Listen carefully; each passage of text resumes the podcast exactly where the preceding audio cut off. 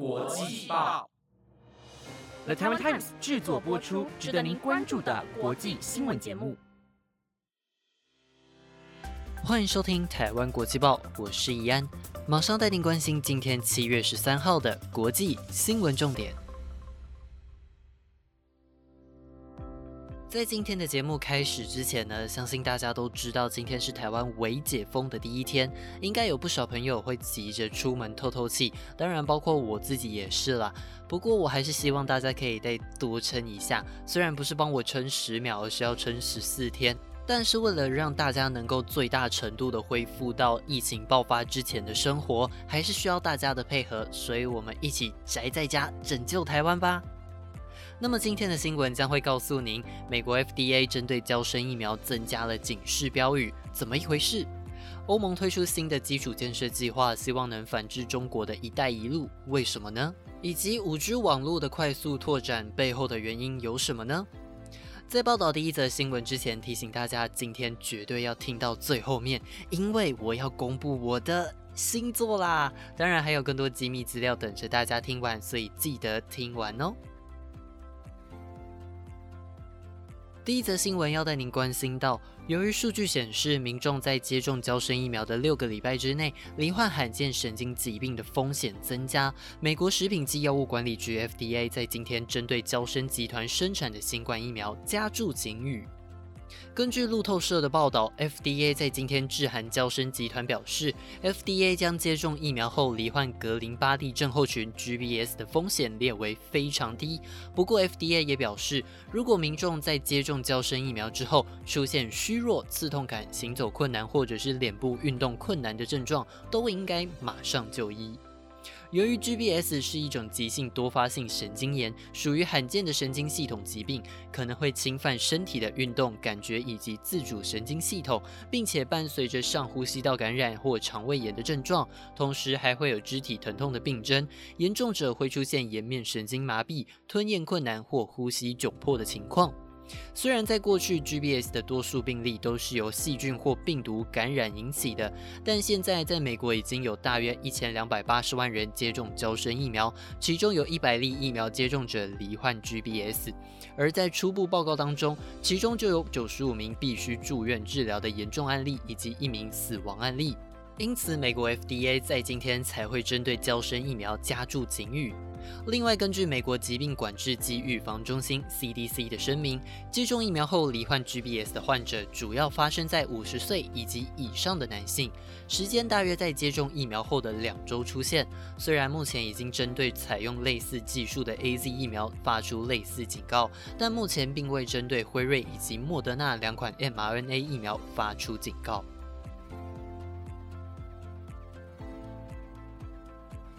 接着带您关心到，由于 Delta 变种病毒最近在欧洲迅速的蔓延开来，因此法国跟希腊都相继宣布要强制让医护人员接种疫苗，并且只允许已经接种过疫苗的民众出入特定场所。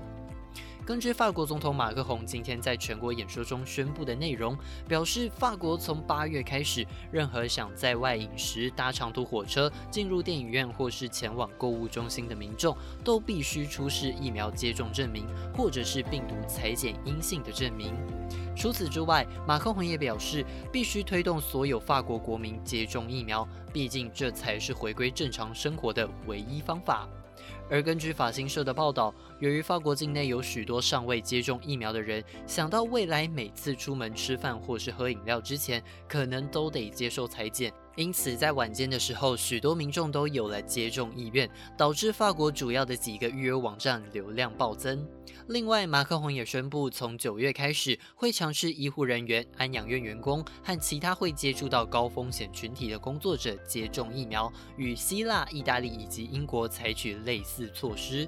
另外，因为希腊在今天新增了大约两千例的确诊案例，因此希腊总理也在今天宣布，安养院的员工都要在八月十六号之前接种疫苗，而公司立机构的医护人员从九月一号开始会强制接种疫苗。接下来带您关心到，在欧盟分别跟日本以及印度签署了协调交通运输、能源以及数字化联通的欧亚伙伴关系协议之后，在今年六月举行的 G7 高峰会上，七大工业国的领导人也表示，希望能在未来推动属于自己国家的基础建设计划，避免中国的一带一路计划让贫穷国家受制于中国。因此，欧盟外交部长波瑞尔在昨天更是推出了一项连接欧洲与全世界的国际基础建设计划。而这项计划的关键字则是互联互通 （connectivity）。由于欧盟怀疑中国领导人习近平推动的一带一路倡议计划可能会透过连接亚洲与欧洲来谋取更大的影响力，因此欧盟决定从二零二二年开始推出连接计划来制衡中国的一带一路。根据德国外交部长马斯在欧盟外长会议上告诉记者，欧盟看见中国运用经济和财政手段在世界各地扩大其政治影响力，而现阶段光是抱怨是没有用的。因此，欧盟拿出了替代选项，也就是互联互通，希望能借此提升欧盟的竞争力，并且增加欧盟价值链的多样化以及战略自主，其中就包括了减少关键原物料的依赖。另外，欧盟外交部长波瑞尔更是呼吁欧盟委员会必须鼓励私营企业投资，并且最晚要在明年三月的时候缴交一份基础建设项目清单。清单里头必须要有较大效应和可见度的项目内容，像是铁路线以及港口的扩建、亚洲、非洲以及拉丁美洲的数据传输和电力网等内容。这样，在未来开发中国家以及新兴门槛的国家将会在选择计划建设的时候，就会有另一个不同于中国“一带一路”的计划来进行选择。下一则新闻带您关心到，中国在近年来不断的收购亚洲和非洲土地。在过去十年当中，中国公司所购买的或是租赁的土地面积，已经相当于斯里兰卡以及立陶宛的土地总面积，比起美国或其他主要国家的收购面积还要大。也因为这些收购的土地主要来自于供应粮食以及自然资源的来源国家，目前已经引发了国际担忧。根据欧洲土地监测组织 Landmetrics 的资料显示，在2011到2020年这段期间，中国企业一共获得了648万公顷，大约是两个台湾大小的农林采矿业的土地控制权。相比之下，其他国家公司所拥有的土地控制权，像是英国的156万公顷、美国86万公顷以及日本的42万公顷，中国所收购的土地面积则是他们的4到15倍左右。而中国企业迅速的收购海外土地，主要是希望借此满足中国国内经济发展所需的物资。但是随着全球供货紧缩，这些海外土地能够帮助企业稳定的取得自然资源，像是之前木材价格飙升时，中国企业万鹏还能够一直将大量木材从刚果运往中国。导致海外土地成为了极为重要的经济资源。不过，中国在海外抢购资产的行为，目前已经引发了全世界的反制。像是日本议会在今年六月已经颁布新的法律，对国家安全至关重要的地方，会加强监管土地的收购以及使用，防止外国企业进行有问题的土地交易。